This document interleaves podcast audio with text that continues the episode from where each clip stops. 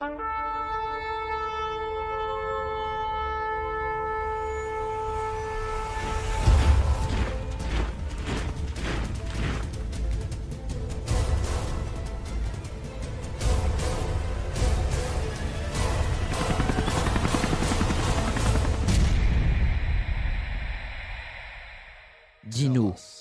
quand cela arrivera-t-il et quel sera le signe de ton avènement et de la fin du monde?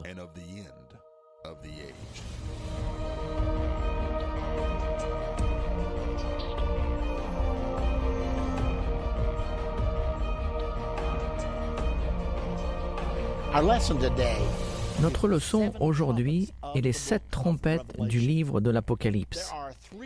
Il y a trois groupes de sept événements trouvés dans le livre de l'Apocalypse. Sept sceaux, sept trompettes et sept coupes. Ceci forme la structure du livre de l'Apocalypse. Les sept sceaux racontent une longue histoire qui se termine à la bataille d'Armageddon. Les sept trompettes racontent une histoire un peu plus courte qui se termine également à la bataille d'Armageddon. Et les sept coupes racontent une histoire très courte qui se termine elle aussi à Armageddon. Maintenant, nous savons que les sept coupes n'arriveront pas avant que la marque de la bête soit appliquée. Nous savons cela car lorsque la première coupe est déversée, la Bible nous dit très clairement qu'elle est déversée sur les gens qui ont accepté la marque de la bête. Par ceci, nous savons que tout sera instauré dans les derniers jours. Nous avons non seulement une structure de trois groupes de sept événements dans le livre de l'Apocalypse, les sept sceaux, les sept trompettes, les sept coupes, mais en plus de cela, nous avons des passages appelés des parenthèses. Ils sont là pour clarifier l'histoire. En plus de l'aperçu général de l'Apocalypse, il existe des passages supplémentaires.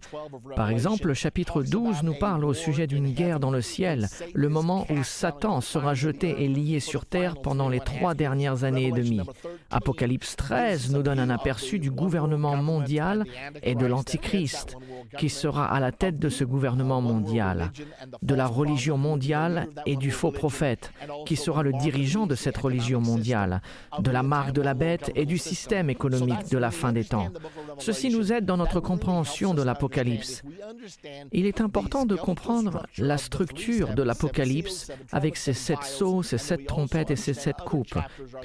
Et nous savons aussi qu'il existe d'autres passages qui sont là pour nous donner une meilleure compréhension. Nous nous concentrerons aujourd'hui sur les sept trompettes.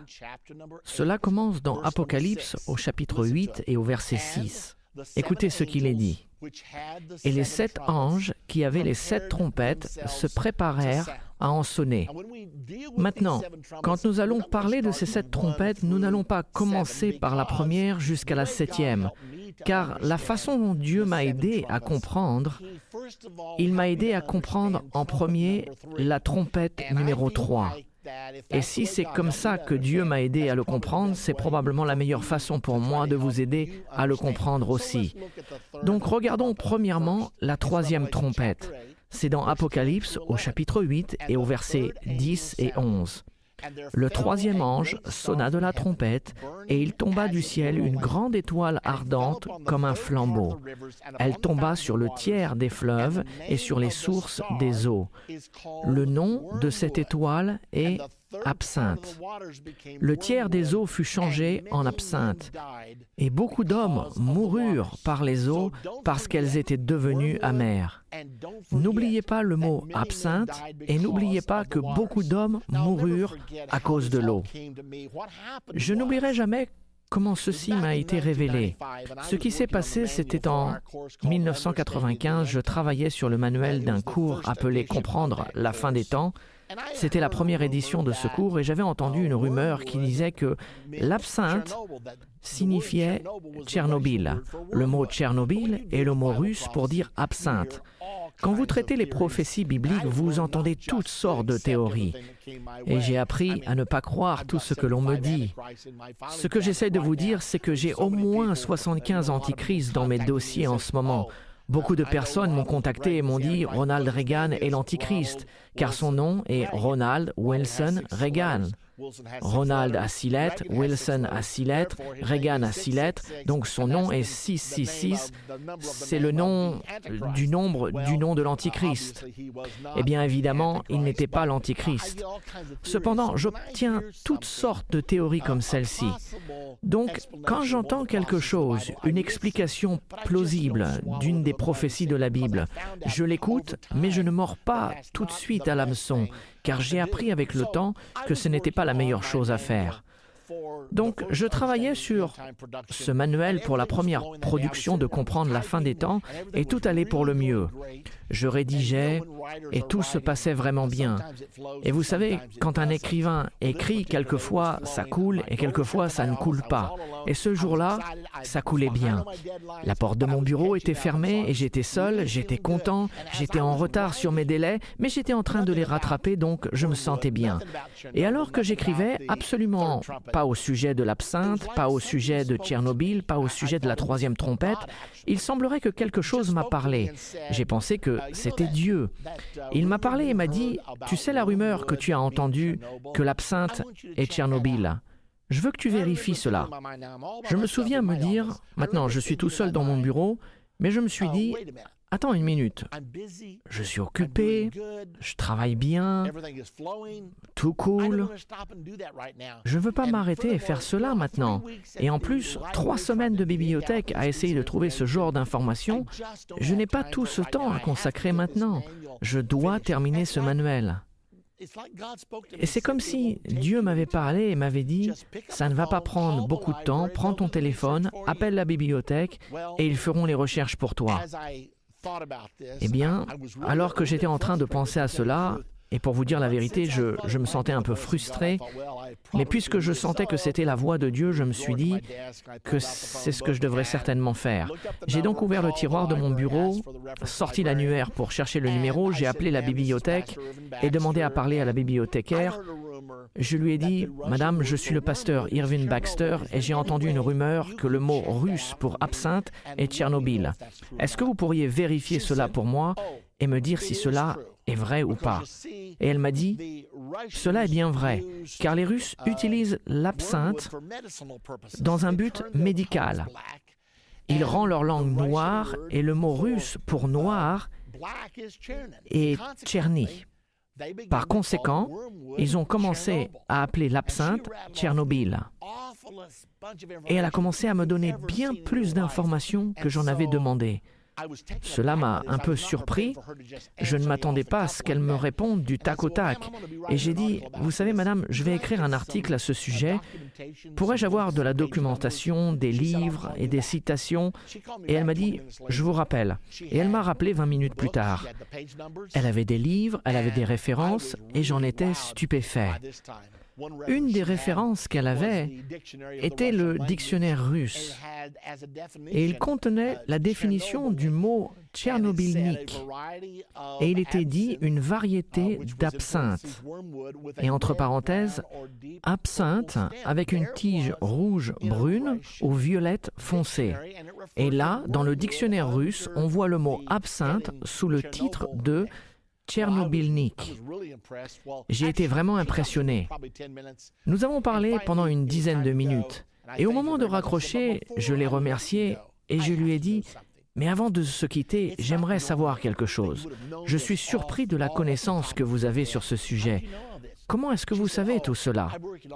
Elle m'a répondu, je fais actuellement un doctorat sur la langue russe et j'ai dû étudier ces choses-là. Évidemment, J'étais stupéfié, car j'avais l'impression que Dieu m'avait dit d'appeler la bibliothèque et qu'il ferait les recherches pour moi. Et en 30 minutes, j'avais toutes les informations nécessaires. Ce qui s'est passé, c'est qu'à partir de ce moment-là, j'ai commencé à faire plus de recherches. J'ai trouvé un livre appelé La vérité au sujet de Tchernobyl et je l'ai lu. Et il était écrit par un des scientifiques qui était là-bas. C'était très intéressant. Maintenant, regardons la centrale nucléaire de Tchernobyl. Elle est située en Ukraine. C'est quand l'Ukraine faisait toujours partie de l'Union soviétique. Et la ville où habitait la majorité des ouvriers était appelée Pripyat. Il y avait environ 40 000 personnes qui demeuraient. Maintenant, vous voyez une image de la centrale nucléaire avant l'explosion. Ce qui s'est passé, c'est que lorsque... Enfin, laissez-moi voir si je peux vous expliquer cela très clairement, car c'est très important. C'était le 26 avril 1986 à 1h26 du matin. Un scientifique russe était responsable de la centrale nucléaire de Tchernobyl et il a décidé d'entreprendre quelques expériences. Afin de faire ces expériences, il a dû désactiver certains systèmes de sécurité, pensant que c'était sans intérêt. Donc c'est ce qu'il a fait. Il a désactivé les systèmes de sécurité et a donné l'ordre de lever des barres qui permettent au processus nucléaire de démarrer. Il regardait son compteur, mais il ne l'a pas vu à temps. Et en moins de 30 secondes, le réacteur commença à surchauffer. Et brusquement, il y a eu cette puissante explosion. Et vous allez pouvoir voir une partie de l'explosion. La première explosion a détruit la partie supérieure du réacteur qui pesait environ 4 tonnes et demie, et l'a soulevée de la centrale et elle est retombée de travers. Puis une seconde explosion a créé un nuage nucléaire de plus de 1,5 km dans le ciel. Puisque le couvercle était de travers, cela a permis à la radioactivité de partir dans l'atmosphère et ne se sont pas rendus compte qu'ils étaient témoins du plus grand désastre nucléaire de l'histoire du monde. Et avant que tout cela soit fini, il y avait dix fois plus de radioactivité libérée à Tchernobyl qu'il n'y en a eu lors du bombardement d'Hiroshima lors de la Deuxième Guerre mondiale. Voici ce qui s'est passé ensuite. Les ouvriers ne savaient pas ce qui se passait. Ils ont entendu cette grande explosion et ils se sont rendus sur les lieux. Deux des ouvriers ont ouvert la porte et se sont trouvés face à un feu nucléaire. C'était si chaud que lorsqu'ils ont ouvert la porte, ça les a repoussés en arrière et ils se sont jetés à terre afin de pouvoir y trouver de l'air à respirer.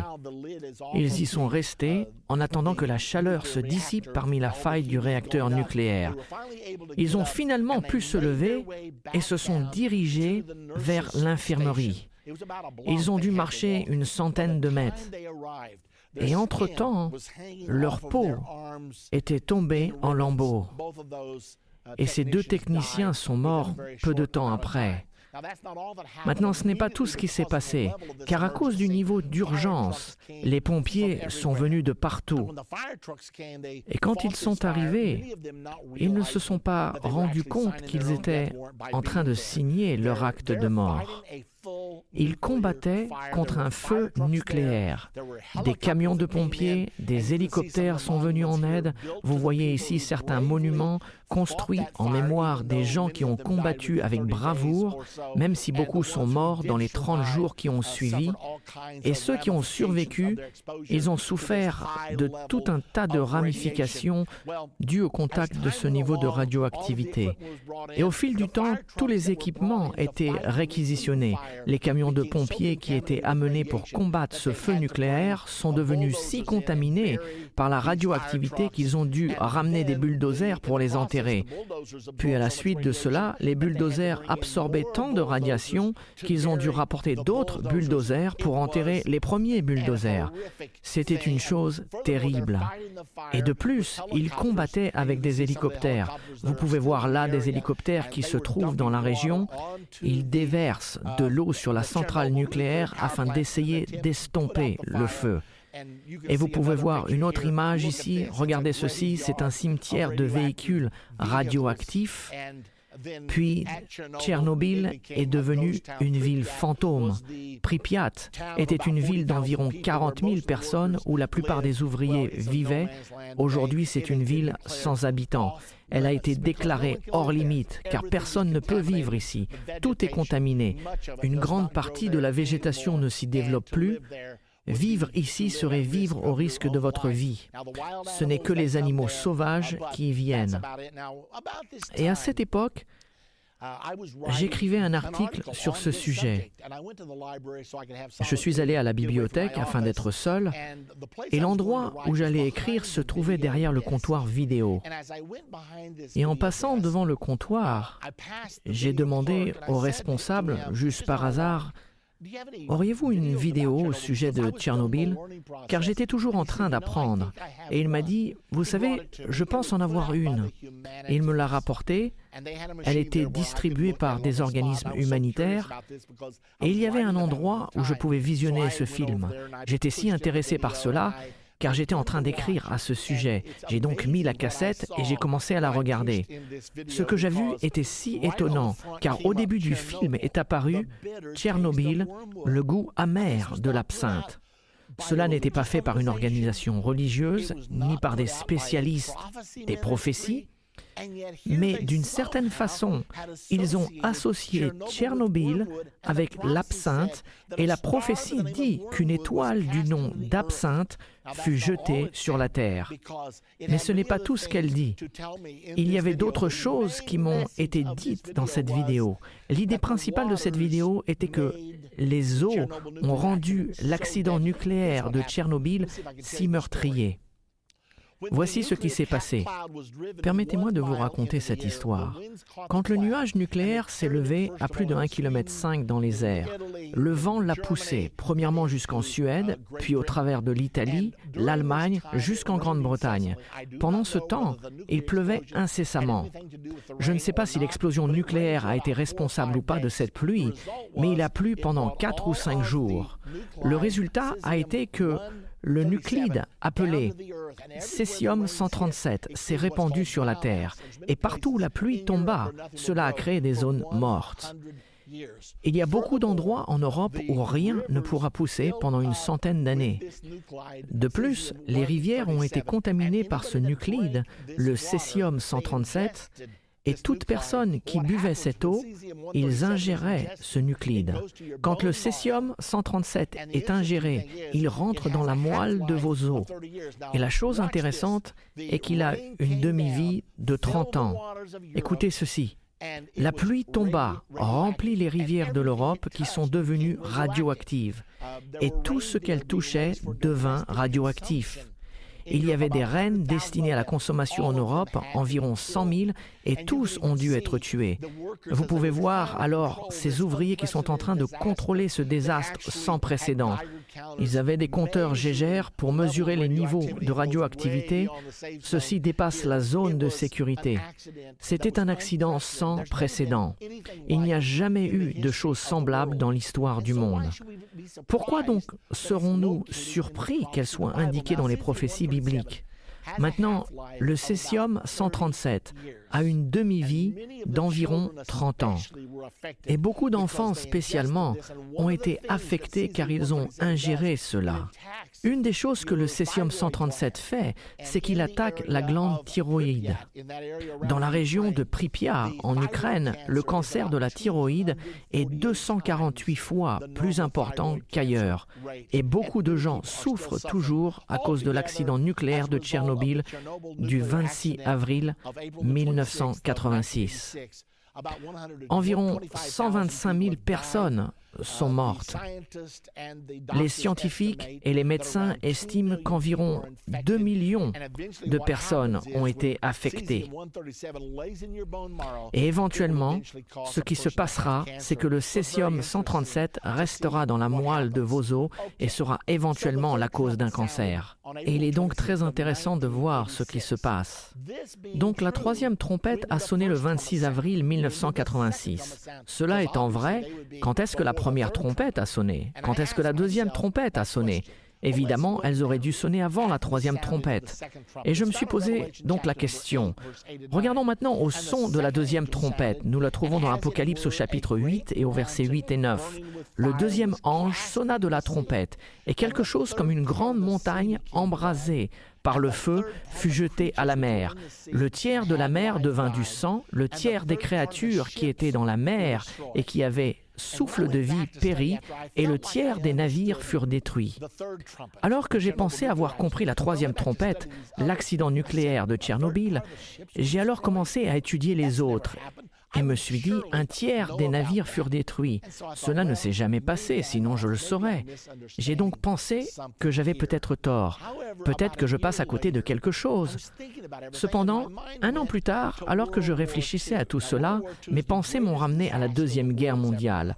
La Deuxième Guerre mondiale est le plus grand désastre que le monde n'a jamais connu. 52 millions de personnes sont mortes. Et je me suis dit, je me demande combien de navires ont participé à la Deuxième Guerre mondiale et combien ont coulé.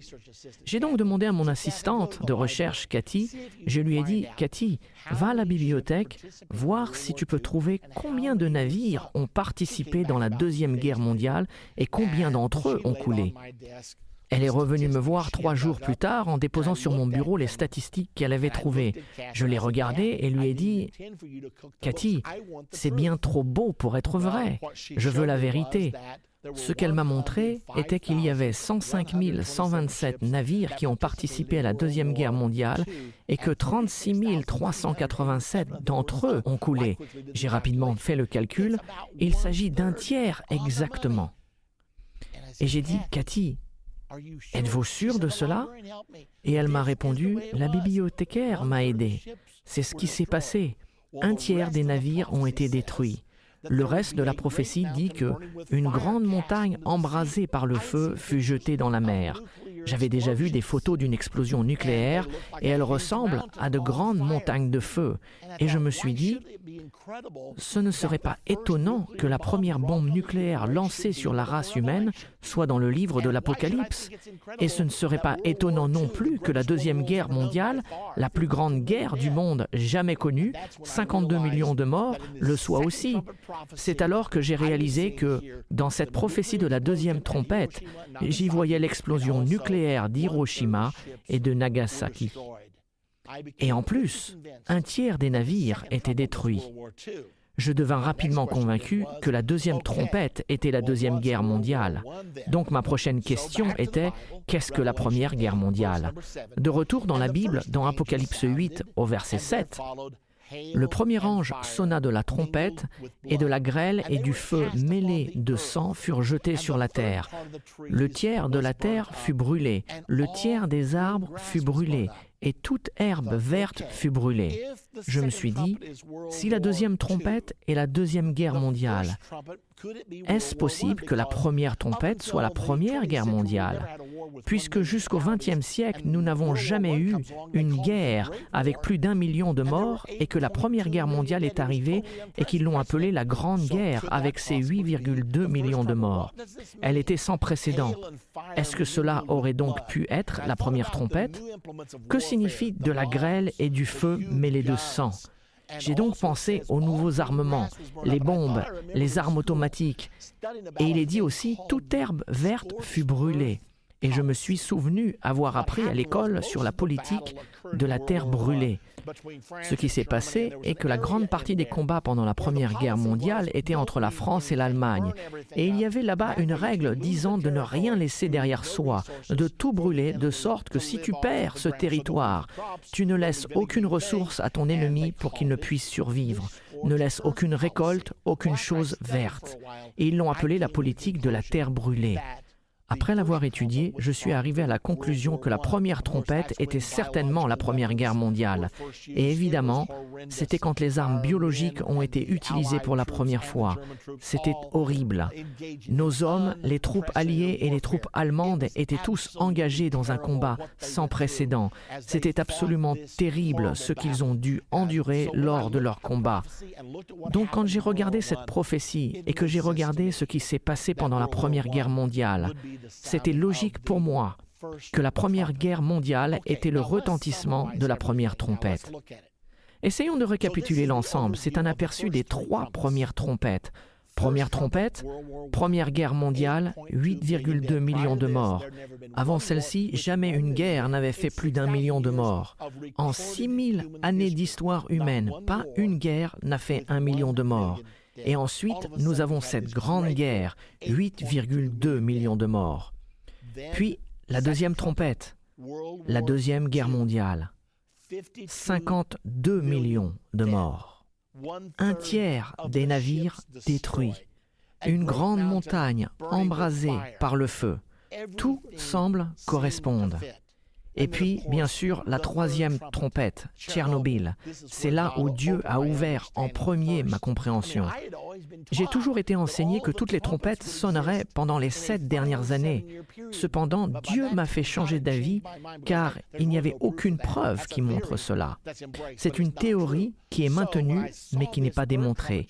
Donc, lorsque j'ai vu la troisième trompette, Tchernobyl, qui s'est passée le 26 avril 1986, et que le mot Tchernobyl signifie absinthe. Et si vous lisez dans une Bible ukrainienne, vous lirez alors une étoile du nom de Tchernobyl fut jetée sur terre. J'ai d'ailleurs eu des Ukrainiens qui sont venus me voir depuis que j'ai commencé à enseigner cela, et ils ont ouvert leur Bible en disant, Regardez ici, il est dit Tchernobyl. C'est assez époustouflant. Nous avons ici la troisième trompette, l'accident de Tchernobyl, qui était le plus grand accident nucléaire au monde. Dix fois plus de radioactivité déversée qu'à Hiroshima ou à Nagasaki. Une fois que j'ai vu tout cela, je me suis rendu compte que j'étais en train de regarder quelque chose d'étonnant. Dans notre prochaine partie, nous allons regarder à la quatrième, cinquième, sixième et septième trompette. Ne ratez pas. Dans notre dernière partie de la fin de l'ère, nous avons commencé notre étude sur les sept trompettes. Nous avons appris que la première trompette était la Première Guerre mondiale, la deuxième trompette était la Deuxième Guerre mondiale, et la troisième trompette était l'accident nucléaire de Tchernobyl en 1986, où il y a eu dix fois plus de radiation déversée dans l'air que la bombe d'Hiroshima. Aujourd'hui, nous allons étudier la quatrième, la cinquième, la sixième et la septième trompette. Je prends de nouveau un peu de liberté pour communiquer clairement avec vous en commençant par la cinquième trompette, afin de comprendre la quatrième trompette. Nous allons donc regarder premièrement la cinquième trompette. Le récit est dans Apocalypse 9 au verset 1 et 2. Et il est dit, Le cinquième ange sonna de la trompette, et je vis une étoile qui était tombée du ciel sur la terre, la clé du puits de l'abîme lui fut donnée. Et elle ouvrit le puits de l'abîme, et il monta du puits une fumée comme la fumée d'une grande fournaise. Et le soleil et l'air fut obscurcis par la fumée du puits. Je n'oublierai jamais comment en 1990 ou 91, Saddam Hussein, qui était le président de l'Irak, décida d'envahir le Koweït. Il voulait prendre le contrôle des richesses pétrolières du Koweït. L'Irak était déjà très riche en pétrole, mais s'il réussissait à s'emparer du Koweït, il aurait été bien plus riche car il rêvait de rebâtir Babylone. Il avait lancé l'idée de rebâtir la ville de Babylone. Il s'est même fait prendre en photo. Il avait fait faire un uniforme afin de ressembler à Nebuchadnezzar au temps de l'Ancien Testament, en l'an 586 avant Jésus-Christ, lorsqu'il détruisit Jérusalem. Saddam Hussein avait des plans pour détruire Jérusalem à nouveau et d'irradier la nation d'Israël. Il s'est donc fait faire un uniforme ressemblant à celui de Nebuchadnezzar et s'est mis dans un char pour se faire prendre en photo. Il a pensé que s'il pouvait contrôler les richesses pétrolières du Koweït et les ajouter à celles qu'il contrôlait déjà, cela lui permettrait d'acquérir le pouvoir et il deviendrait ainsi la première puissance du Moyen-Orient. Il a envahi le Koweït à l'automne 1990 et immédiatement le président George Herbert Walker Bush, notre président à l'époque, s'est rendu aux Nations Unies pour demander une résolution contre Saddam Hussein. L'ONU a voté la résolution et 29 pays membres ont contribué, soit par des troupes ou par ravitaillement militaire au conflit contre Saddam Hussein. Ainsi, les forces de la coalition, la communauté mondiale, se sont opposées à Saddam Hussein et ont commencé à l'expulser hors du Koweït. Cependant, M. Hussein pensait avoir le feu vert des États-Unis pour prendre cette mesure. Il était donc furieux. Il savait qu'il allait être forcé de quitter le Koweït. Il n'était pas capable de faire face à la puissance de feu des États-Unis et de tous ses alliés. Il savait qu'il il allait être forcé de partir, mais il n'allait pas le faire si facilement. Il a donc décidé d'embraser les 700 plus importants puits de pétrole du monde. Les puits de pétrole du Koweït étaient très productifs et il décida donc d'embraser 700 puits. Et c'est ce qu'il a fait. Quand ils ont commencé à brûler, ils ont littéralement obstrué le soleil et le ciel pendant plus de trois mois. Je veux que vous voyez ceci. Nous avons un extrait vidéo des feux du Koweït. Je veux que vous regardiez cet extrait. Regardez-le. Vous voyez actuellement des images prises durant la journée, mais il semblerait qu'il soit minuit. Remarquez qu'ils ont fait venir des pompiers du monde entier. Les feux étaient si chauds qu'ils atteignaient plus de 1000 degrés et il était très difficile pour les pompiers de les combattre. Ils étaient même obligés d'arroser leurs véhicules afin d'empêcher le métal de fondre. Et ainsi, pendant trois longs mois, ces feux crachaient cette fumée dans l'atmosphère. J'ai un autre extrait à vous montrer, celui du Koweït à midi. Voici une autre image. Je pense qu'elle est parue dans une des revues. Et vous pouvez voir que le ciel et le soleil sont obstrués en raison de la fumée. Maintenant, pourquoi cela semble-t-il si important? Parce que la prophétie le dit, et je ne connais aucun autre événement dans toute l'histoire de l'humanité qui pourrait s'accorder avec cette prophétie. La Bible nous dit très clairement que le soleil et l'air furent obscurcis par la fumée du puits. Maintenant, si le pétrole sort de la terre, est-ce une indication que l'abîme se trouve au centre de la terre Examinons le reste du passage. Apocalypse 9 au verset 3. Des sauterelles sortirent de la fumée et se répandirent sur la terre, et il leur fut donné un pouvoir comme le pouvoir qu'ont les scorpions de la terre. Verset 7. Ces sauterelles ressemblaient à des chevaux préparés pour le combat. Il y avait sur leur tête comme des couronnes semblables à de l'or, et leurs visages étaient comme des visages d'hommes. Elles avaient des cheveux comme des cheveux de femmes, et leurs dents étaient comme des dents de lion. Elles avaient des cuirasses comme des cuirasses de fer, et le bruit de leurs ailes était comme un bruit de char à plusieurs chevaux qui courent au combat. Donc que dit Jean ici? Souvenez-vous, ceci remonte à 2000 ans en arrière. Et il voit des sauterelles avec des cuirasses de fer, des visages d'hommes, le bruit de leurs ailes était celui de plusieurs chars ou plusieurs chevaux courant au combat. Que pensez-vous que Jean était en train de voir? Voyait-il des hélicoptères? Voyait-il des avions? Tout ceci est écrit en symbole. Il n'avait jamais vu d'hélicoptère, il n'avait jamais vu d'avion, il n'avait aucune idée de ce que c'était. Mais il a dit, ce sont des sauterelles et elles ont des cuirasses de fer, elles ont des visages d'hommes, le bruit de leurs ailes est semblable au bruit de plusieurs chars courant au combat. Regardez ici ce qu'il a peut-être vu dans sa vision. Je ne sais pas si c'est cela qu'il a vu. Voici un hélicoptère et la manière dont il apparaît sur cette photo.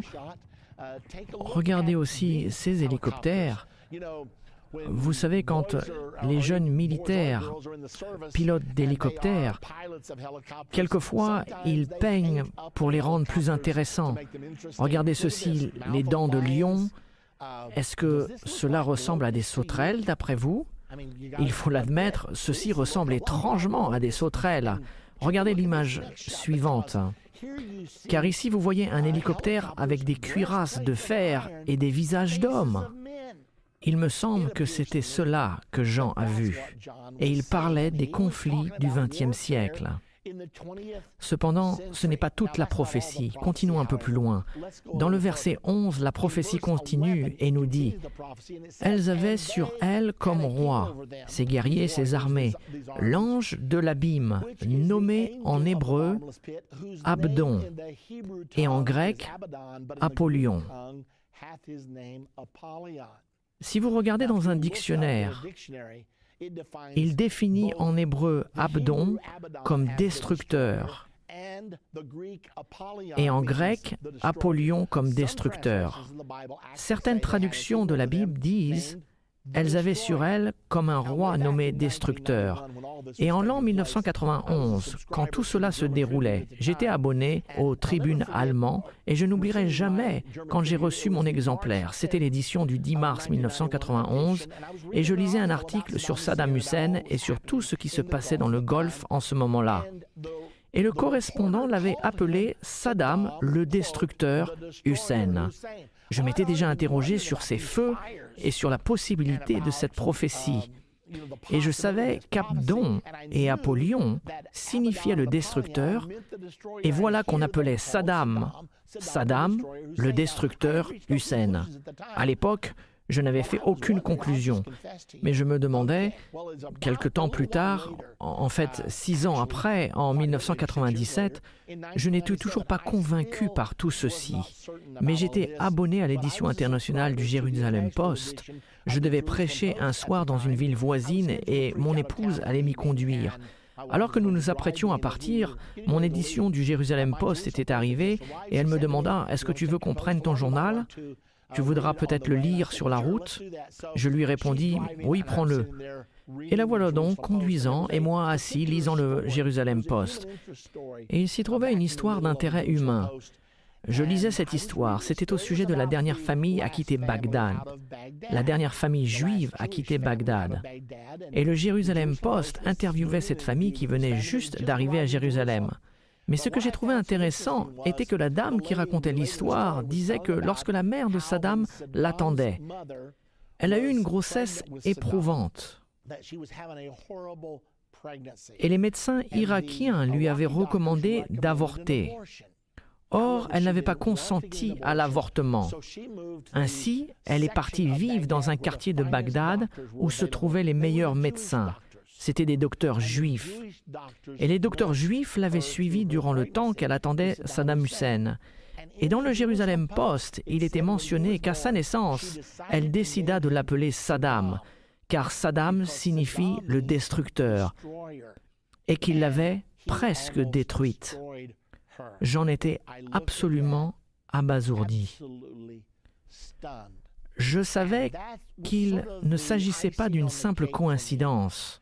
Surtout que j'avais appris que le nom arabe pour Saddam signifie réellement le destructeur. Est-ce que vous vous rendez compte de ce que je vous dis? Je vous dis que dans la Bible, il est dit qu'un homme portant le nom destructeur allait libérer les champs de pétrole, l'abîme, et que le ciel et l'air allaient être obscurcis en raison de la fumée. Je ne sais pas.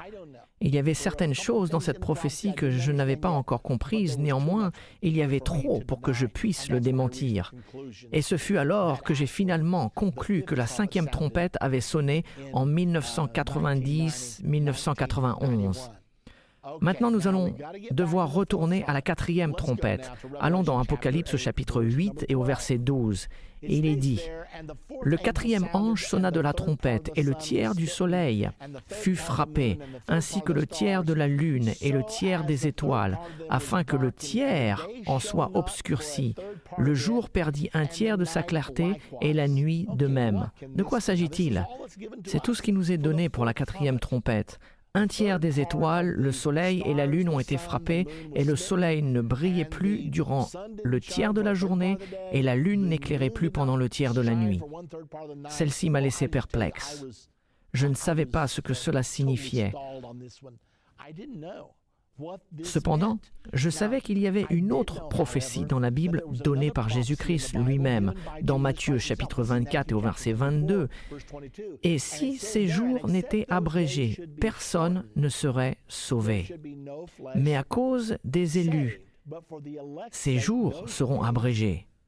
Comment doit-on interpréter tout ceci? Je ne connaissais pas la réponse.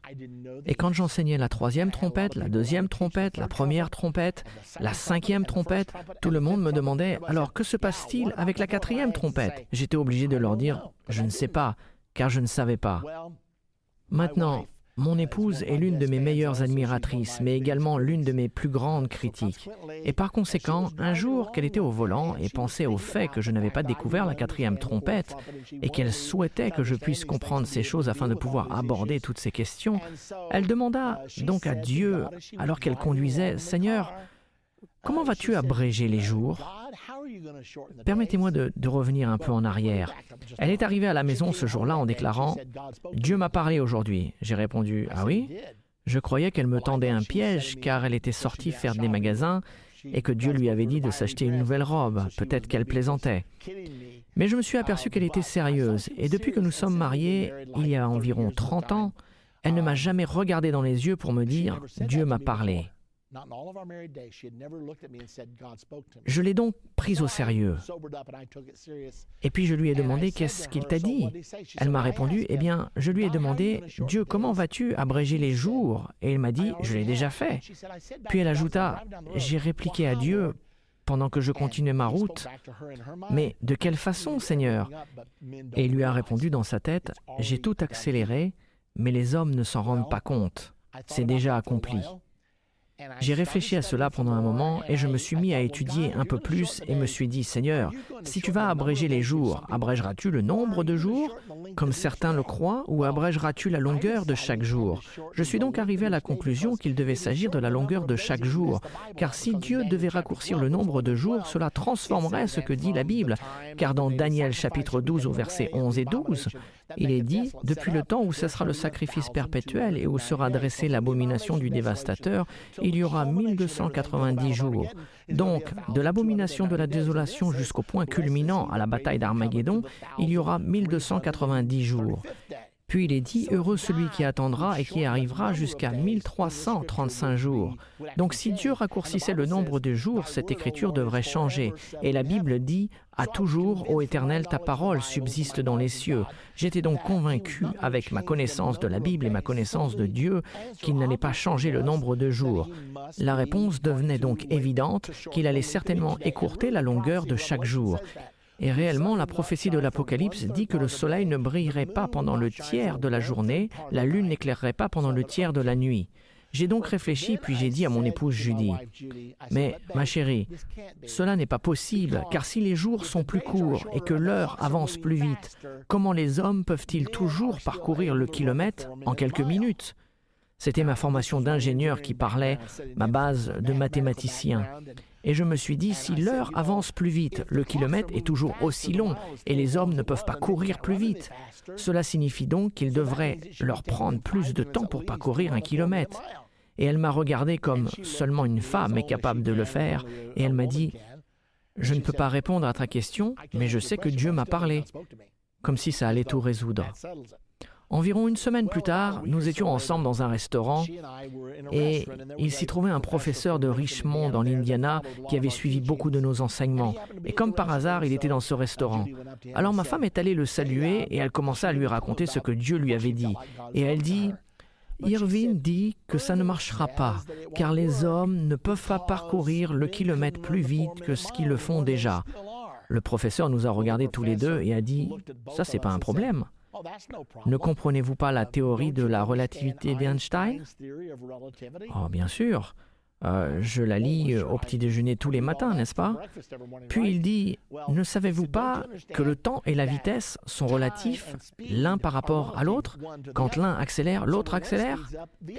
Et me voilà m'efforçant d'absorber tout cela, et ma femme qui me regarde et qui me dit, je te l'avais dit, voici un professeur d'université qui me soutient. Environ une semaine plus tard, j'étais au téléphone avec un autre ami qui est un homme assez intelligent et je lui parlais à ce sujet et il dit ah, c'est pas un problème. Je lui ai parlé encore du kilomètre parcouru et il me dit ce n'est pas un problème. Ne comprends-tu pas la théorie de la relativité d'Einstein? Alors qu'est-ce que j'ai fait? Je suis allé à la librairie et j'ai acheté deux ou trois livres sur la théorie de la relativité d'Einstein. Je les ai toujours pas lus, mais je vais m'y mettre un de ces jours. Mais étant donné que j'étais convaincu que la troisième trompette a sonné et que la cinquième trompette a sonné, il m'a semblé que peut-être mon épouse avait raison, même si j'ai eu du mal à l'admettre. Donc, quand est-ce que la quatrième trompette a-t-elle sonné, si elle a vraiment sonné? Nous savons que la troisième trompette a sonné en 1986, nous savons que la cinquième trompette a sonné en 1991. Existe-t-il donc un grand événement entre 1986 et 91 qui pourrait correspondre au raccourcissement des jours? En l'an 1968, Dieu m'a permis de comprendre que le mur de Berlin allait tomber et que les deux Allemagnes seraient réunifiées. Je l'ai même mis dans un livre en 1986, déclarant que le mur de Berlin allait tomber et que les deux Allemagnes se réunifieraient et que ce serait le début du nouvel ordre mondial. Ceci allait être un point important. À ce propos, c'est ce qui m'a incité à démarrer le magazine End Time, car j'avais ressenti que c'était vraiment le début de la fin des temps. De plus, dix ans après 1989, Merrill Lynch a actuellement publié une page entière dans USA Today et le livre disait Le monde a dix ans aujourd'hui. Félicitations et joyeux anniversaire et ils ont déclaré que le nouveau monde est né quand le mur de Berlin est tombé le 9 novembre 1989. Récemment, j'ai écouté un discours de M. Tony Blair. Il a une nouvelle fondation appelée la Fondation Tony Blair. C'est un mélange de foi et de mondialisation. Et il a dit que la mondialisation a commencé avec la chute du mur de Berlin. Il s'agit donc d'un événement très important. Et je me suis dit, Seigneur, c'est peut-être ça qui a tout accéléré. Et je pense que c'est probablement correct. Regardons maintenant la sixième trompette, Apocalypse 9 au verset 13. Le sixième ange sonna de la trompette, et j'entendis une voix qui dit, Délie les quatre anges qui sont liés sur le grand fleuve de l'Euphrate, et les quatre anges qui étaient prêts pour l'heure, le jour, le mois et l'année, furent déliés afin qu'ils tuent le tiers des hommes. Le nombre des cavaliers de l'armée était de deux myriades de myriades. J'entendis le nombre. Donc, cette prophétie nous dit trois choses. Il y aura une guerre qui tuera un tiers de l'humanité, c'est le verset 15. Un tiers de l'humanité, c'est 2,3 milliards de personnes. Une grande prophétie. Et la guerre commencera à partir du fleuve de l'Euphrate. Et le fleuve de l'Euphrate est au Moyen-Orient. Et le nombre d'une des armées qui participeront sera de 200 000 milles, c'est-à-dire 200 millions. Assurons-nous que nous comprenons cette guerre. Elle commence à partir du fleuve de l'Euphrate, où se trouvent quatre anges liés dans le grand fleuve. Quand ils seront déliés, cela déclenchera cette guerre qui tuera le tiers de l'humanité. Il y aura une armée de 200 millions de combattants impliqués. Regardons rapidement le fleuve de l'Euphrate. Il prend sa source en Turquie, passe par la Syrie, traverse entièrement l'Irak et se jette dans le golfe Persique, là où les frontières de l'Iran et l'Irak se rejoignent. C'est donc d'ici que la guerre démarrera. Je ne sais pas si vous avez remarqué, mais il y a beaucoup de conflits au Moyen-Orient au moment où je vous parle. Et cela dure depuis un moment et continuera sans aucun doute. La Bible nous dit que cette guerre qui tue un tiers de l'humanité commencera ici, au Moyen-Orient. Que savons-nous d'autre? Nous savons qu'elle sera déclenchée à partir du fleuve de l'Euphrate et les États-Unis ont 50 000 troupes postées à cet endroit. Alors que nous faisons cette vidéo, nous sommes au milieu de l'année 2011. Nous avons en ce moment 50 000 troupes postées là. Vous pouvez voir ici les troupes américaines. L'autre chose que nous savons au sujet de ce fleuve de l'Euphrate est que c'est une rivière 100% islamique. Qu'est-ce que cela nous dit? Si la guerre émane de cet endroit, il est évident que l'islam, avec 1,5-1,6 milliards de personnes, participera à cette guerre. Il s'agit donc de la prophétie d'une guerre qui va tuer le tiers de l'humanité. Maintenant, que savons-nous avec certitude? Nous savons que la Chine a une population qui pourrait former une armée de 200 millions de soldats. L'islam a une plus grande population. Il pourrait également former une armée de 200 millions de soldats. Ils ont suffisamment de monde pour former une armée de 200 millions de soldats. Ainsi, l'armée de 200 millions de soldats viendra-t-elle de l'islam ou de la Chine? Probablement les deux, car pour tuer le tiers de l'humanité, il va falloir tuer beaucoup de monde. Quoi qu'il en soit, il s'agit de la prophétie de la sixième trompette de cette guerre qui va arriver et elle pourra arriver à tout moment. Au moment où vous regardez ce DVD, nous pouvons nous trouver au milieu de cette guerre. Je ne sais pas exactement. Je sais toutefois avec certitude que cette guerre doit avoir lieu avant que la grande tribulation commence. Et cela nous donne une petite indication de ce qui arrivera d'après la Bible. Maintenant, la septième trompette, Apocalypse 11 au verset 15 à 18. Le septième ange sonna de la trompette, et il y eut dans le ciel de fortes voix qui disaient, Le royaume du monde est remis à notre Seigneur et à son Christ, et il régnera au siècle des siècles. Les nations se sont irritées, et ta colère est venue, et le temps est venu de juger les morts, de récompenser tes serviteurs, les prophètes, les saints et ceux qui craignent ton nom, les petits et les grands, et d'exterminer ceux qui détruisent la terre. Que se passe-t-il donc à la septième trompette? Les royaumes de ce monde deviennent les royaumes de notre Seigneur et de son Christ. Sa colère est venue, les récompenses sont données aux saints, et il s'agit de la deuxième venue de Jésus-Christ. L'apôtre Paul nous a enseigné sur la dernière trompette dans 1 Corinthiens chapitre 15 au verset 51 à 53. Voici, je vous dis un mystère. Nous ne mourrons pas tous, mais tous, nous serons changés en un instant, en un clin d'œil, à la dernière trompette. La voici. La trompette sonnera, et les morts ressusciteront incorruptible, et nous, nous serons changés, car il faut que ce corps corruptible revête l'incorruptibilité et que ce corps mortel revête l'immortalité. Ce qui va donc se passer, c'est que ceux qui sont morts, mais qui sont nés de nouveau, ressusciteront des morts, et nous tous qui serons encore sur la terre servant Dieu, nous serons changés de mortels à immortels en un clin d'œil, et nous nous rencontrons ensemble avec ceux qui sont morts et qui sont ressuscités. Ensemble, nous rencontrerons le Seigneur dans le ciel et nous serons ainsi pour toujours avec le Seigneur. Dans 1 Thessaloniciens chapitre 4 au verset 16, nous avons un autre récit de la dernière trompette car le Seigneur lui-même a un signal donné, à la voix d'un archange et au son de la trompette de Dieu, descendra du ciel, et les morts en Christ ressusciteront premièrement. Ensuite, nous les vivants qui serons restés, nous serons tous ensemble enlevés avec eux sur des nuées, à la rencontre du Seigneur dans les airs, et ainsi nous serons toujours avec le Seigneur. Maintenant, la chose la plus importante que nous allons discuter avant de conclure est l'enlèvement. Romains 8, 11 nous dit que si nous voulons participer à l'enlèvement, que l'esprit de celui qui a ressuscité Jésus d'entre les morts habite en vous. Celui qui a ressuscité Christ d'entre les morts rendra aussi la vie à vos corps mortels par son esprit qui habite en vous. Donc vous devez vous assurer d'avoir reçu le merveilleux don du Saint-Esprit car c'est la force qui vous élèvera le dernier jour.